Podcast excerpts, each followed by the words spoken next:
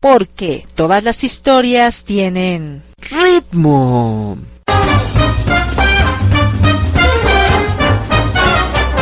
Música.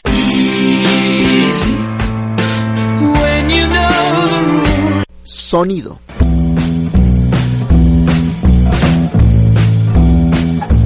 Melodía para un cuento. Un programa de literatura y música para peques, chavos y sus papás. Producido por el Instituto Tecnológico Superior de Atlisco en coordinación con el Departamento de Extensión y Actividades Extraescolares. Se ti incontro per strada non riesco a parlarti, mi si bloccano le parole, non riesco a guardarti negli occhi, mi sembra di impazzire, se potessi amplificare il battito del mio cuore, sentirete un batterista di una band di metallo pesante. Buenas tardes, están escuchando su programa Melodía para un cuento en su quinta edición, esta tarde 9 de febrero del 2017. Quiero comentarles que el programa de hoy es grabado pues por cuestiones de trabajo hoy no podemos estar en vivo con ustedes. Pero el programa está listo para que ustedes puedan escucharnos. Como cada jueves presento a Hugo Barranco, quien estará a mi lado en la conducción de este programa. Buenas tardes, Nati. Buenas tardes, querido auditorio. Los invito a que se queden a nuestra quinta emisión de este programa. Va a estar, igual que todos los demás programas, muy, muy interesante. Así es, Hugo. El tema de nuestro programa es alteraciones corporales. Cuéntanos sobre ello. Pues sí, Nati. Pues fíjate que los cambios que sufre el cuerpo a lo largo de nuestra vida han dado pie para crear a los personajes más atractivos de la literatura. Basta con pensar en todos los monstruos que han dejado de ser humanos porque sus cuerpos han sufrido los más extraños cambios. A mi mente vienen los nombres de Drácula, Frankenstein, el hombre invisible, entre muchos otros. Pero también el más insignificante cambio puede ser motivo para la escritura de una buena historia. En fin, el programa de hoy promete bastante. Hoy tendremos un texto de Franz Kafka, La Metamorfosis. También aparecerá H. G. Wells con su hombre invisible. Y en el texto para peques, un cuento de María Fuentes Jimeno, que se titula El maravilloso viaje de la mariposa monarca. Los invito a que se queden con nosotros. El tema de esta emisión es alteraciones corporales. Y como ya es costumbre, vamos a escuchar una dramatización llamada El intruso, idea original y voz Natalia Domínguez, y en las voces y edición Hugo Barranco.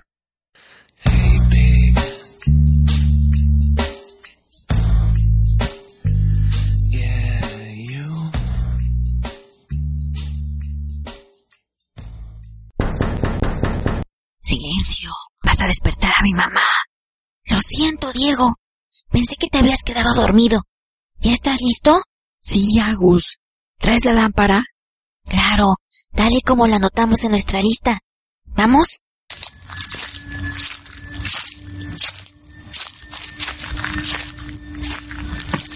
¿Y si mejor nos regresamos?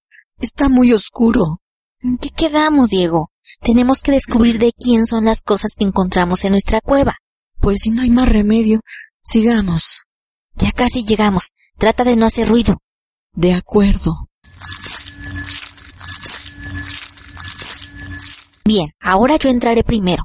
Y tú quédate a vigilar. No me parece buena idea. Mejor voy contigo. Diego, ¿y entonces quién va a vigilar? ¿Qué pasa si el invasor de nuestro refugio está afuera y no dentro de la cueva?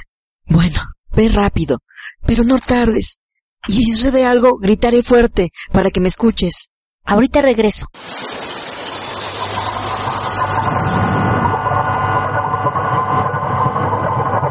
Soy grande. No debo tener miedo. Soy grande. No debo tener miedo. ¡Agustín! ¿Qué tienes? ¿Qué ocurre? Nada. Es que creí ver algo, pero solo era la sombra de un árbol. Tranquilo, te aseguro que no va a pasarnos nada.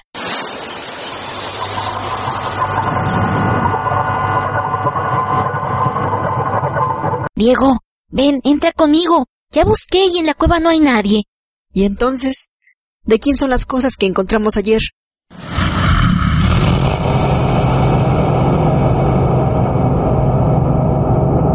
¡Corre! ¡Corre! ¡Viene tras nosotros! Espérame, no me dejes.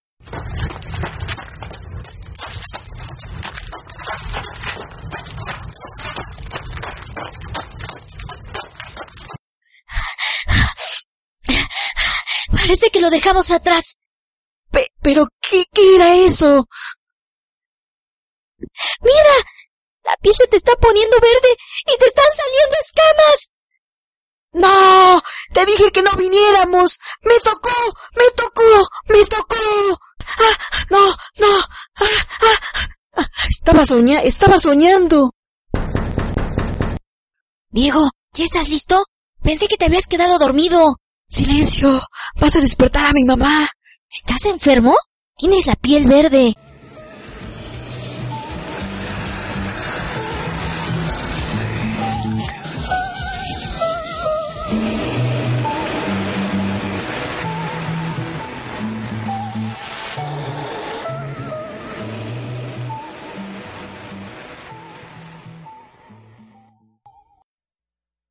Escucharon ustedes la dramatización del cuento El intruso, que está dedicada a Diego García Sánchez, quien en próximos días estará cumpliendo años.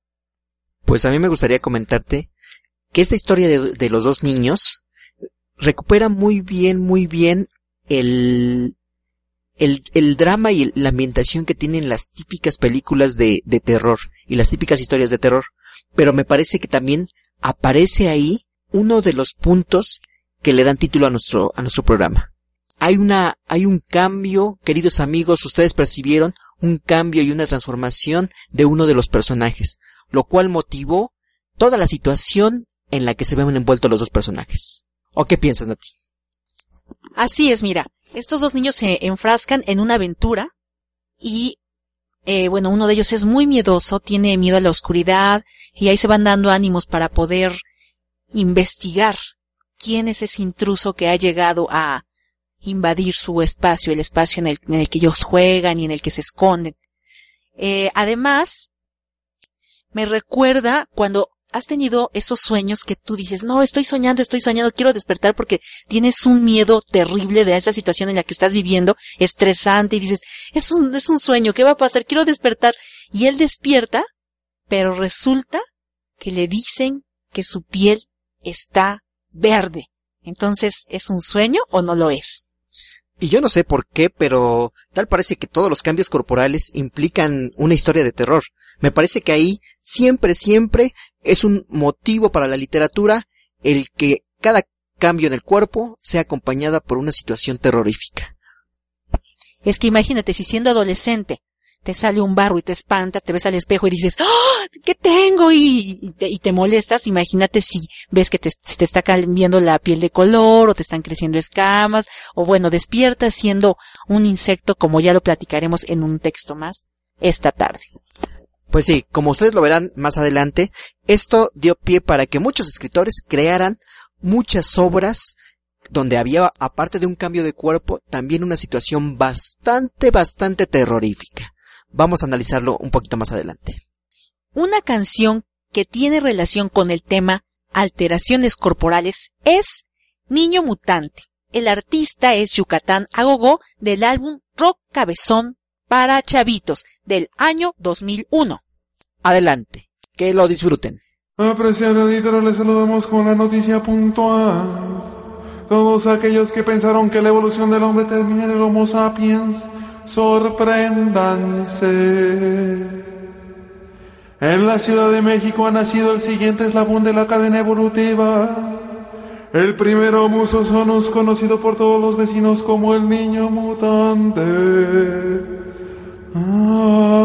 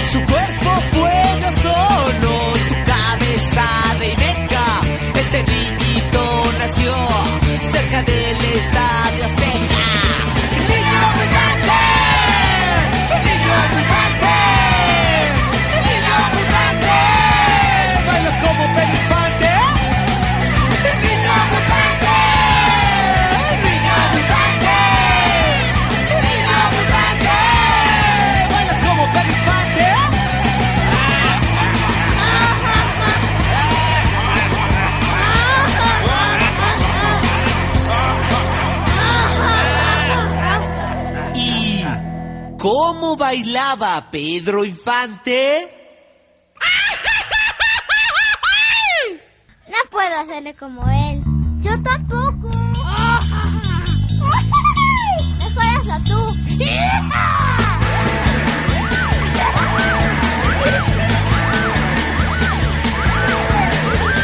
Subes una mano y luego la otra, mueve la cabeza y baila como loco. Subes una mano y luego la otra, mueve la cabeza y baila como loco. Baila como loco.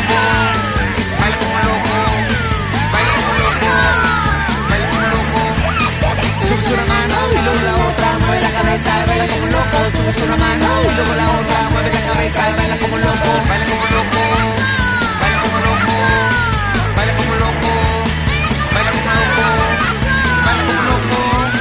Baila como loco.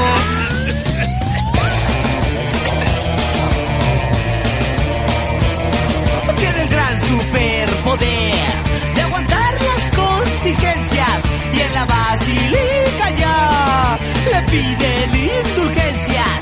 Lo quieren hacer un santo, lo quieren hacer un dios, pues a él la polución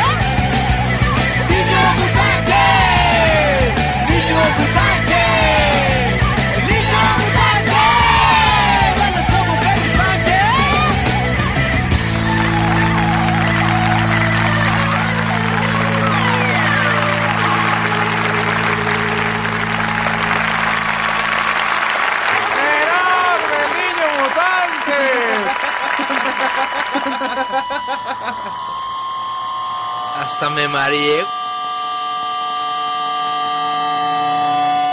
Ya, ya no más. Ya no más. Escuchamos la canción Niño Mutante con el grupo Yucatán Agogó. Nuestro tema de hoy es alteraciones corporales y a razón de este tema, Hugo nos contará acerca del texto El hombre invisible de H. G. Wells y su relación con el tema de hoy. En primer lugar, déjame platicarte que el autor de este texto es H. G. Wells. Wells también pertenece a esta gran camada de autores ingleses de finales del siglo XIX y principios del siglo XX. De hecho, él nació en 1866 y muere en 1946. Como habíamos dicho, es uno de los grandes pioneros de la ciencia ficción y también muchos otros lo catalogan dentro de autores del género fantástico. Hay una gran discusión respecto a si pertenece a la ciencia ficción o pertenece al género fantástico. Por supuesto, yo prefiero considerarlo como un autor plenamente de ciencia ficción. Eh, déjame contarte algo muy significativo de su infancia. Quisiera contarte que él a los ocho años sufrió un accidente que lo mandó a la cama. Entonces, para matar el tiempo, su padre le empezó a llevar libros y él empezó a devorarlos, de tal manera que se aficionó a la lectura y comenzó a desear escribir. ¿Qué te parecen a ti? Es un gran comienzo para un gran escritor. No sé, cualquiera de tus amigos puede, puede dedicarse a la lectura y a la escritura de, de textos de la imaginación. ¿Y quedó bien de este, de este accidente que tuvo? ¿O sí pasó mucho tiempo en cama? Pues recuperó rápidamente. Tú sabes que cuando somos niños, eh, los huesos y el cuerpo tienen una recuperación diferente. Tan quedó bien que tiempo después se dedicó a estudiar ciencia. Estudió biología, estudió geología, estudió zoología, de tal manera que tuvo una formación muy, muy científica. Él estuvo especialmente eh, influ- influenciado por Charles Darwin. Interesante la vida de este personaje del que nos estás hablando hoy. ¿Y qué más nos puedes contar de él? ¿Qué más, hay de su vida? ¿A quién ha leído? ¿Qué textos ha escrito? Pues déjame decirte que también leyó bastante filosofía, sobre todo hablando de los de autores que analizaban la cuestión social. De ahí que estos temas, no solo el tema científico, sino también el tema de lo social, impactara y se viera ilustrado, se viera reflejado en muchas de sus obras. Déjame contarte que, que leyó a Spencer, leyó a Platón, leyó a Voltaire, le- leyó ensayos políticos, era un buen conocedor de los derechos del hombre, era un lector de Paine, un clásico del socialismo inglés, y por supuesto, esto se vio reflejado en su gran obra, La máquina del tiempo. ¿Has escuchado de La máquina del tiempo, Nati? Sí, claro, se ha hecho incluso película de la máquina del tiempo, también recuerdo una película del hombre invisible, y bueno, lo que nos estás contando reafirma que la lectura, el leer a filósofos, como en el caso de, de Platón, de Voltaire, pues nos dejan una grata experiencia y nos deja conocimiento, porque esto ha hecho que, que H.G. Wells pues tenga, eh, tenga imaginación para poder escribir toda, todas sus historias, ¿cierto? Sí, él escribió mm, muchas obras, pero sin lugar a dudas, La máquina del tiempo, junto con La isla del Doctor Muró, El hombre invisible y sobre todo La guerra de los mundos, sea la obra de ciencia ficción más difundida de este gran, gran, gran escritor. Eh, me gustaría, yo les propongo el día de hoy que hablemos un poquito de su novela, es una novela, la novela del hombre invisible. Esta novela, como te comen- como comentábamos con el autor anterior, que tú recuerdas cuál fue Nati, el autor anterior que también escribía por entregas y por folletín, estábamos hablando de la vez pasada del señor, Sherlock Holmes, sí recuerdo. exactamente, fue el señor Sherlock Holmes, el que escribía también por, por entregas y publicaba sus novelas por capítulos. Pues bien, H.G. Wells también eh, hizo exactamente lo mismo. Eh, déjame contarte que, que yo pienso que el señor eh, H.G. Wells es un autor de ciencia ficción porque la ciencia ficción, lo que se llama la ciencia ficción dura, eh, siempre, siempre construye sus historias a partir de la posibilidad científica de sus descubrimientos. Es decir, eh, en esa época se estaba investigando mucho sobre química, sobre biología, que son temas que le van a servir mucho a H.G. Wells para construir su hombre invisible. Déjame contarte, por ejemplo, que él era un físico brillante, ¿no? Y que el personaje, el personaje del hombre invisible también es un físico brillante. Y la premisa de la novela eh, es que él logra descubrir una fórmula química mediante la cual es posible hacerse totalmente invisible. ¿Qué te parece, Nati? ¿Tú crees que hoy día, ya a 100, más de 100 años de que se publicó el hombre Invisi- invisible, crees que sea posible que alguien se vuelva invisible o que la ciencia pueda descubrir cómo hacerse invisible? ¿Tú qué crees, Nati? Pues es posible ya que cada vez la, pues la ciencia avanza más e incluso lo más pequeño que nosotros coincidíamos hace un tiempo era el átomo y ahora hay otra partícula más pequeña que esa. Entonces quiere decir que entre más conozcamos la materia, pues es más, puede ser más real esto. Cada vez la, como hemos platicado en otras ocasiones, la realidad puede rebasar a la ficción. En efecto. Pero fíjate que me gustaría comentarte que, que la anécdota es muy muy sencilla. Quizás uno de los de las cosas que le ha, que, que ha sufrido el hombre invisible es que el cine lo- la ha desgastado mucho. Es decir, hay tantas versiones. La primera versión la encontramos en 1930 y la última apenas, eh, bueno, no tan tan reciente, pero sí del año 2000, con que se hizo con este actor Kevin Bacon, que que se llamó El hombre sin sombra. Pero entre estas dos lapsos, entre 1930 y, dos, y el año 2000, ha habido una gran cantidad de, de recreaciones del hombre invisible. Tanto que ya cualquiera sabe justamente de qué trata el hombre invisible. Es una anécdota muy sencilla, como que no ofrece gran suspenso, no ofrece una trama muy complicada. A mí me parece que lo interesante de, del hombre invisible es justamente cuando tú te imaginas la anécdota de este personaje llegando a un pueblo desconocido.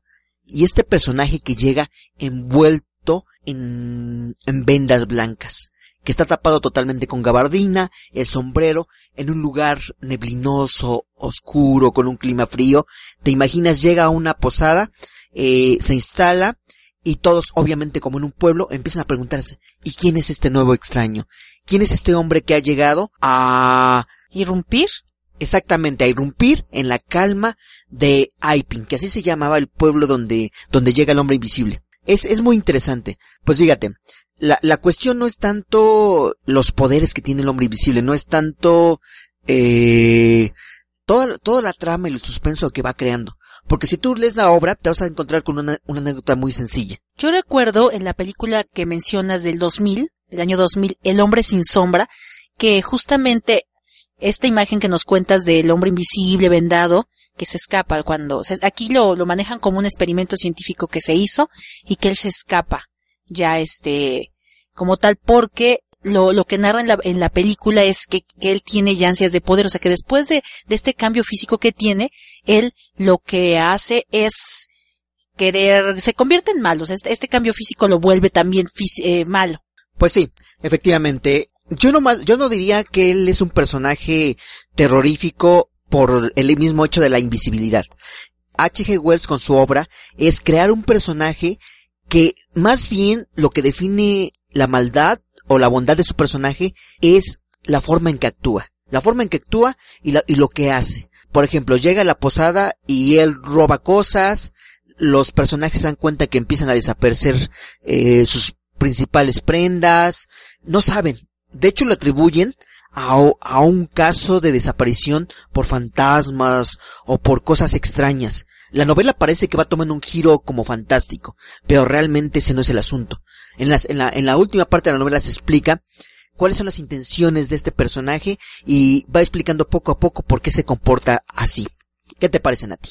Pues es típico de la gente que en lugar de darle una explicación científica a las cosas cuando se le desaparece o se mueve algo, pues dicen, precisamente dicen, ah, lo creen más bien se lo, se lo, este, achacan a lo, o atribuyen a lo que es un propiamente un fantasma. Y bueno, y este personaje tiene ventajas al estar invisible y pues abusa de, de esta propiedad nueva que ha adquirido y pues por eso hace sufrir un tanto a los personajes de esta novela. Pues muchos consideran al hombre invisible como una especie de novela de terror. He leído de que aparte que la confunden con una novela fantástica, también dicen que es una novela de terror. Y de hecho muchos, muchos, muchas ediciones venden la novela del hombre invisible como una novela de terror.